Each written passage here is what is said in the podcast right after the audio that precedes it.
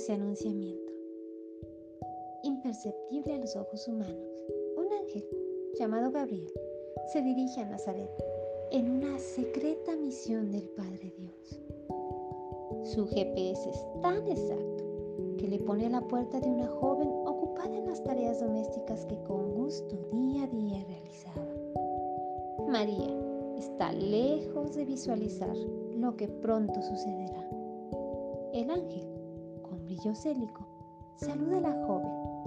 Un saludo recibido con alegría y expectativa. El breve encuentro significa tanto, no solo para la joven María, sino para toda una nación, aún más, para todo el mundo. Por fin, el libertador prometido llegaría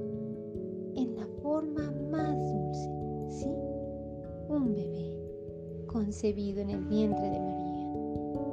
El encuentro concluyó con la hermosa respuesta de María. He aquí, la sierva del Señor, hágase conmigo conforme a tu palabra. Y el ángel se fue de su presencia, dejando a María llena de alegría, pero a su vez inquieta por ver cumplida la palabra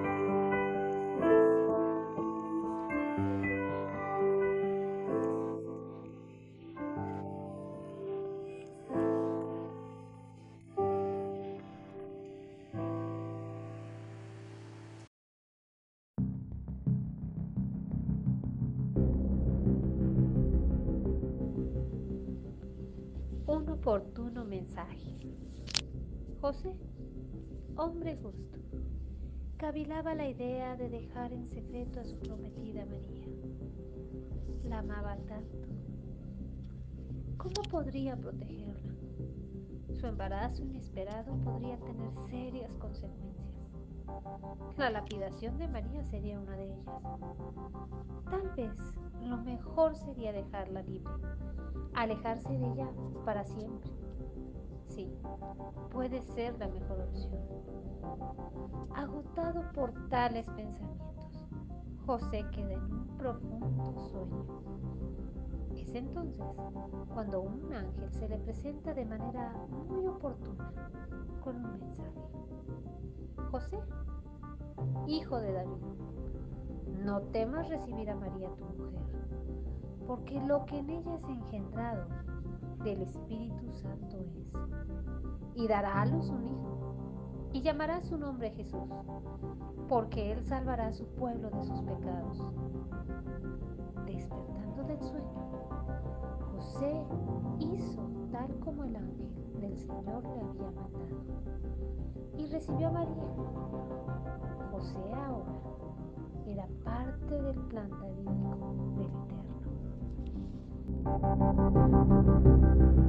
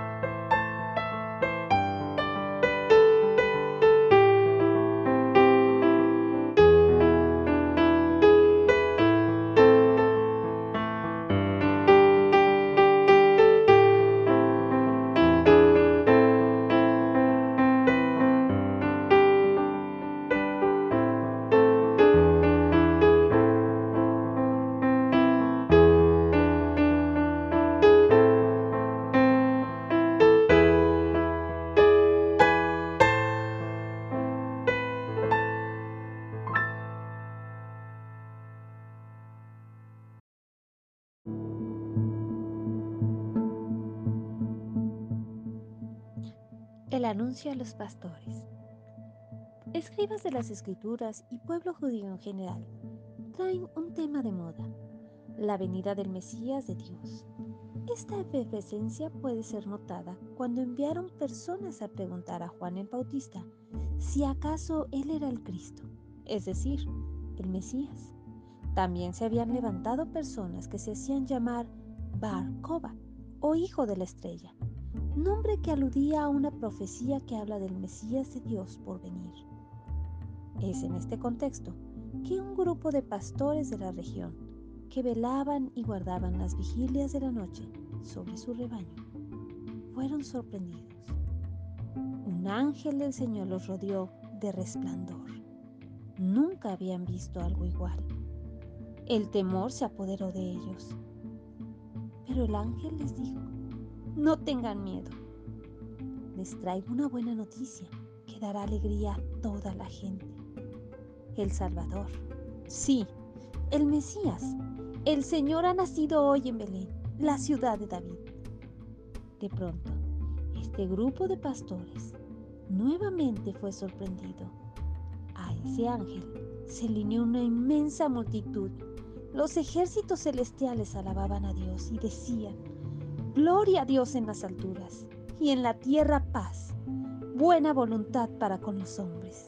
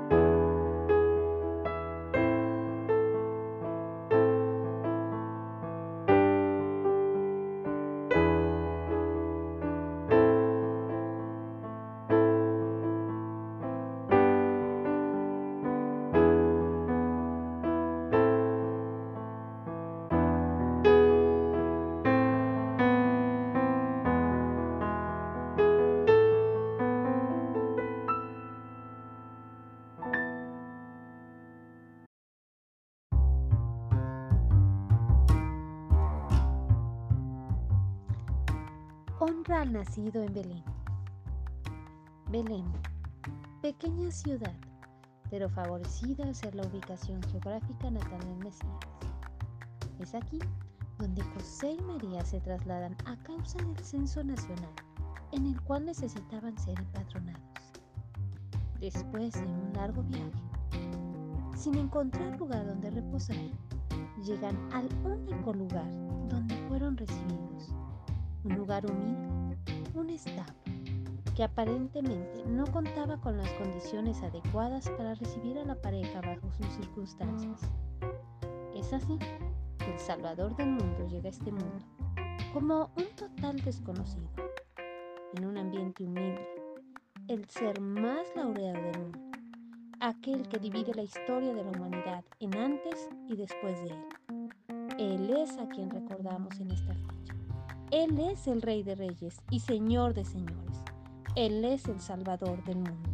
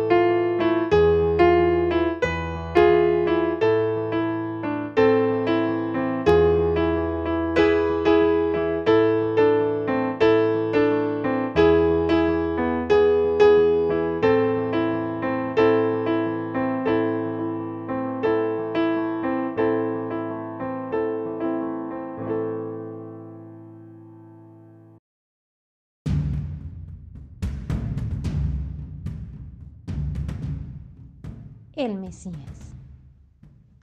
El rey Herodes, el Grande, como era conocido en el pueblo de Jerusalén, un hombre tirano y cruel, fue turbado cuando a su corte llegó una comitiva de hombres sabios que habían emprendido un largo viaje desde un país de Oriente con el único propósito de conocer y honrar al nacido rey de los judíos. Con entusiasmo, comparten su deseo y narran al rey como una estrella en el oriente les anunció tan importante evento. Herodes, al escuchar esto, se inquietó, se turbó profundamente, al grado de temer por su posición de autoridad. Así que maquinó un plan. Indagó con los sabios acerca del niño, mostrando un falso interés por conocerlo y honrarlo. Entre sus perversos planes incluyó la terrible orden de ejecutar a los recién nacidos en la ciudad de Belén. A pesar de sus esfuerzos, la profecía del profeta Daniel fue cumplida. El reino del Mesías permanecerá para siempre. Él es la piedra que quebrantará y aniquilará todos los reinos terrenales. Ante Él se doblará toda rodilla de los que están en los cielos, en la tierra y debajo de ésta. Él vino a buscar y salvar lo perdido. Él es el camino, la verdad y la vida. Él es el único acceso para llegar a Dios. Dispón tu corazón para conocerle y creer en Él.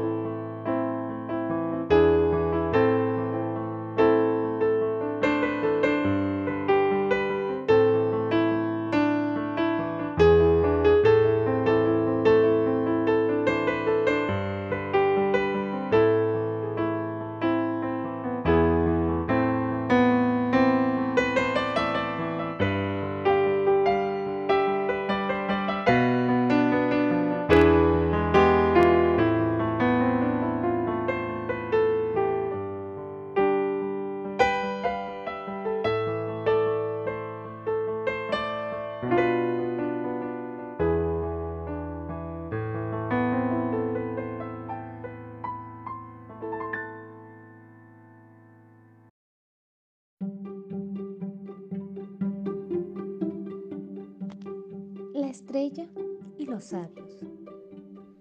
La noche había caído. Era la hora propicia para, como cada noche, observar el cielo y las estrellas. La alineación perfecta de cada constelación era la evidencia de que hay un Dios que organiza y orquesta un universo.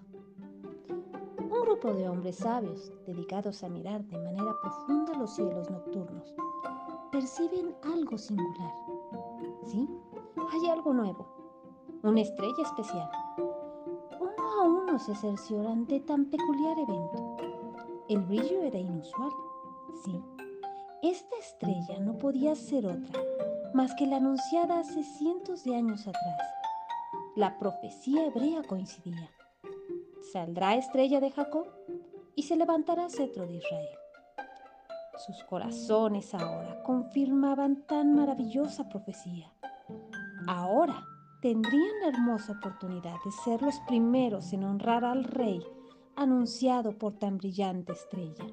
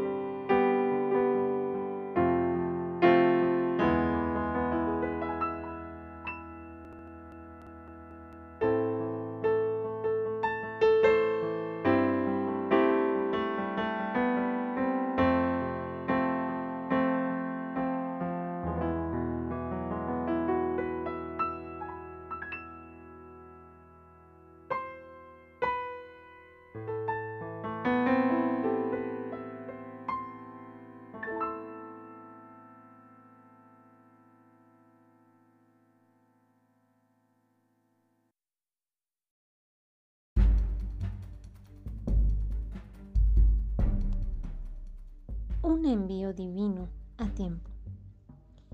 Las Sagradas Escrituras señalan que tenemos el hermoso privilegio de tener el favor divino de manera palpable.